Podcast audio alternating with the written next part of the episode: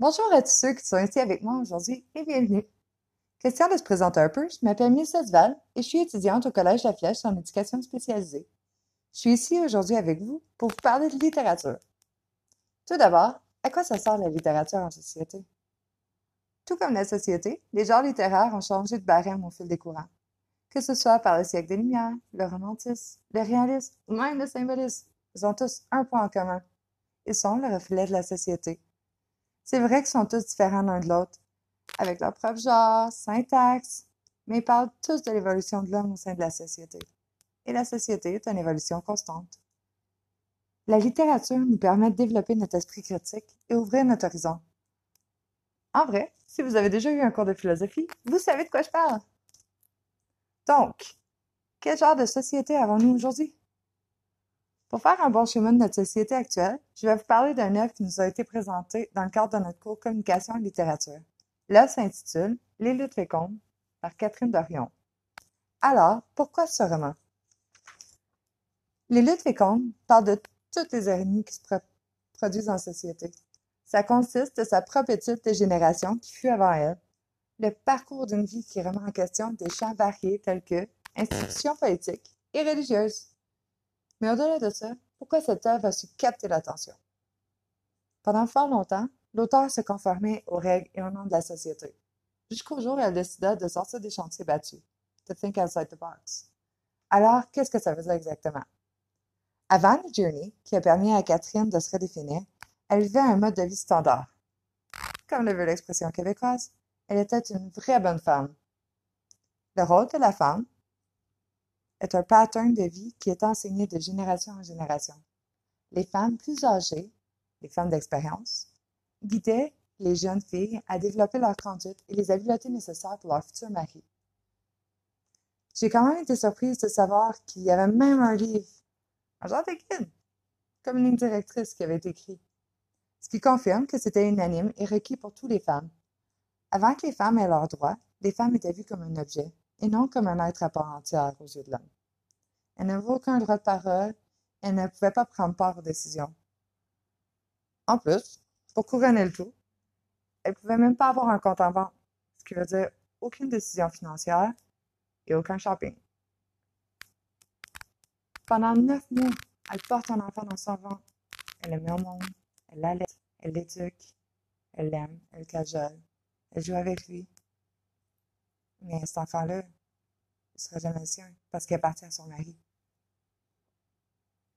Alors, autre que l'obéissance, quel autre critère est-ce que la femme devait remplir?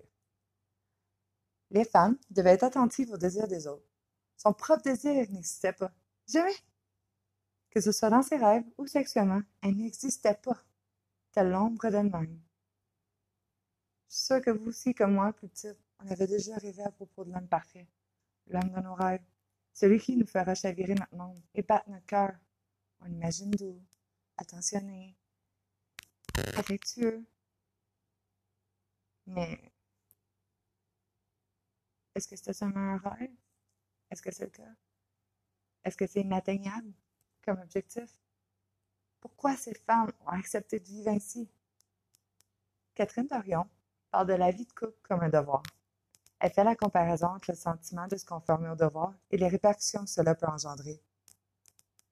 Elle parle des gens de la société comme des militants. Ceux-ci se donnent à suivre des chaînes de vie qui leur ont été imposées involontairement. Comme par exemple, le portrait parfait du couple. Celui-ci est défini par des critères ainsi qu'une vision qui n'est pas la leur. Afin de suivre la masse, ceux-ci vont chercher à suivre leurs devoirs et se conformer à ces critères. Catherine Dorion affirme qu'il y a des risques à se conformer, car se donner encore sans avoir un réel désir de se donner, sans cette poussée qui vient du corps, du ventre, du cœur, ça finira par causer des burn-out. Auparavant, elle croyait que le rôle de la femme était de satisfaire tous les besoins de son partenaire, en oubliant les siens. Mais le respect parce qu'on s'est effacé n'est pas du respect, c'est du mépris.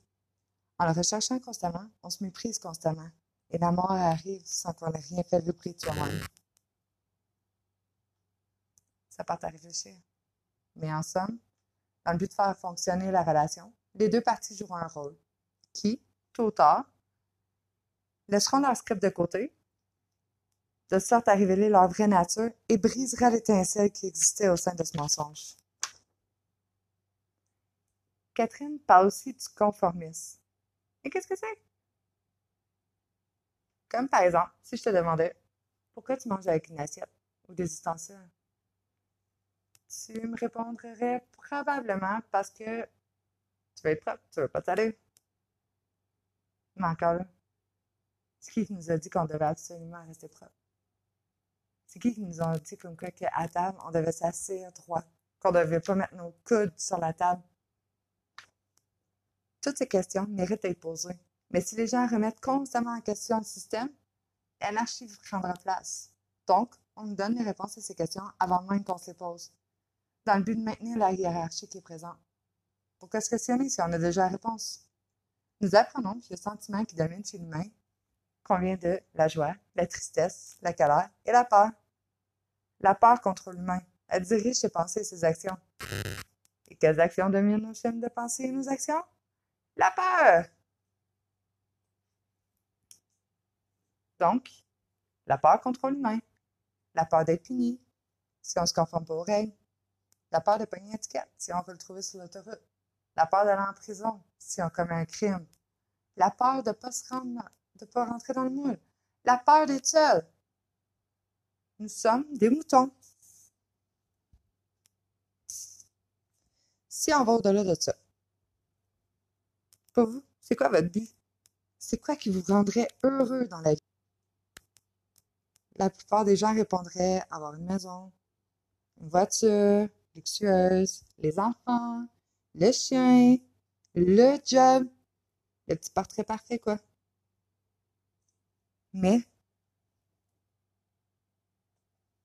tout ça, est-ce que ça vaut vraiment la peine? Nous le constatons d'autant plus dans ce, dans ce moment de pandémie.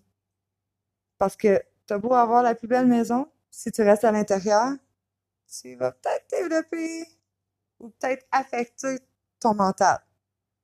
La plus belle voiture sport qui roule super vite, elle sert à rien, tu peux pas aller nulle part. Les gens à qui qu'on se vante de ce style de vie, ça a-tu vraiment une importance? Ils sont plus là pour se vanter?